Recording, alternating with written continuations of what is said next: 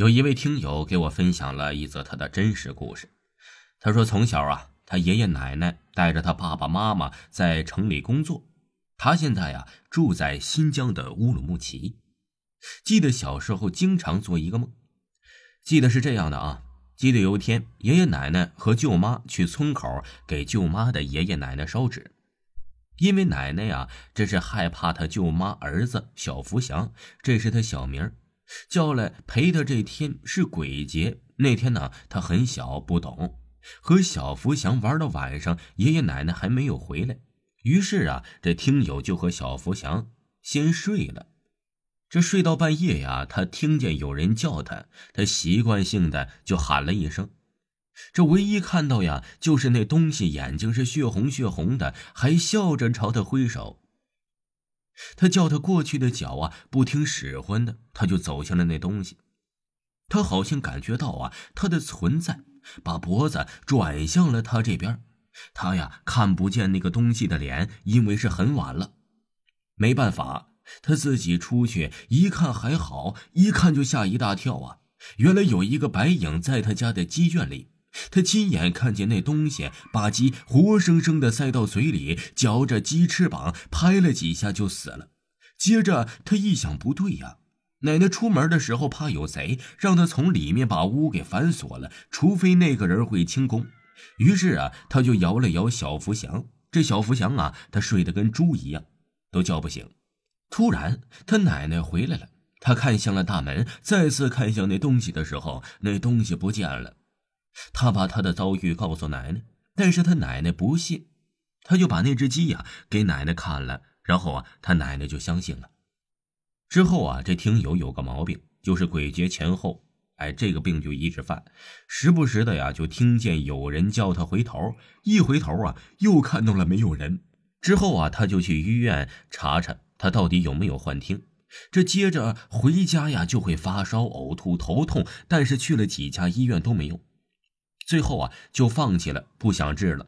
当然呢，他家里人都不信，那些神婆道士都觉得这个是骗人的。最后啊，就放弃了治了。可是对于这个病啊，哎，谁也没有给他做出特别合理的解释。另外呀，再讲两个听友的真实故事。这听友说呀，他家在山上开着一个工厂，所以他经常会在这工厂玩。有一天呢，他和他的表叔一起去找蘑菇，路过了几个小坟头。后来呀，回家后他就梦见了一个大概十几岁的女孩在他家里。刚开始啊，那个女孩伸出双手朝他跑来，一直抓他，嘴里还不停的念叨着“你下来陪我吧”。他就被吓醒了，而且后面呢还连续三天做了同样的梦。后来呀，他和他的阿姨说了这件事儿。阿姨听了之后，脸色瞬间就变了，拿出手机呀，就打了电话给她的婆婆。通话结束后，阿姨说：“呀，她这是被女鬼给索命了。今天下午啊，你应该去买点纸钱什么的，晚上睡觉的时候就烧了。对了，她的妈妈还在她夜晚的时候啊，端了一碗冷饭，又让她把饭含三次，再吐三次。接着，她的妈妈就让她去睡觉了。”那天晚上，他就又梦到了那个女孩，他又朝着她笑，但不像是之前的阴笑，而是微笑，嘴里也一直说着“谢谢你”三个字。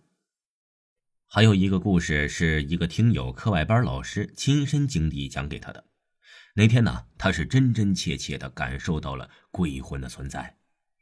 那天他刚上高中，记得呀，那是一个与往常一样平凡的夏天。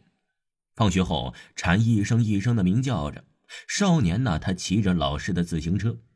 大家呀，都应该知道，自行车在下坡的时候不用脚蹬，自己就能下，靠着惯性。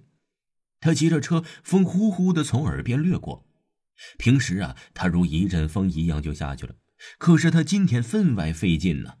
他努力的蹬着自行车，好像后面坐着个人他感觉到阵阵凉意袭来，心跳加速了。冷汗从耳边划过，咽咽唾沫，心一横，他猛然回过头去，一个女孩笑着看着他。只是这个女孩啊，是没有胳膊和腿，感觉也是飘着的。他吓坏了，再回过头去，已经没有人了。这一次，他就大病一场了。后来听说呀，他走的那个路段，在五年前，一个男孩用自行车载着一个女孩，就是像那种的自行车，就是那种的座位，载着那个女孩。因为车失控，男孩幸存了下来，女孩当场是命丧于此。因为时间长了，有些细节他的老师也记不住了。听众朋友，本集播讲完毕，感谢您的收听。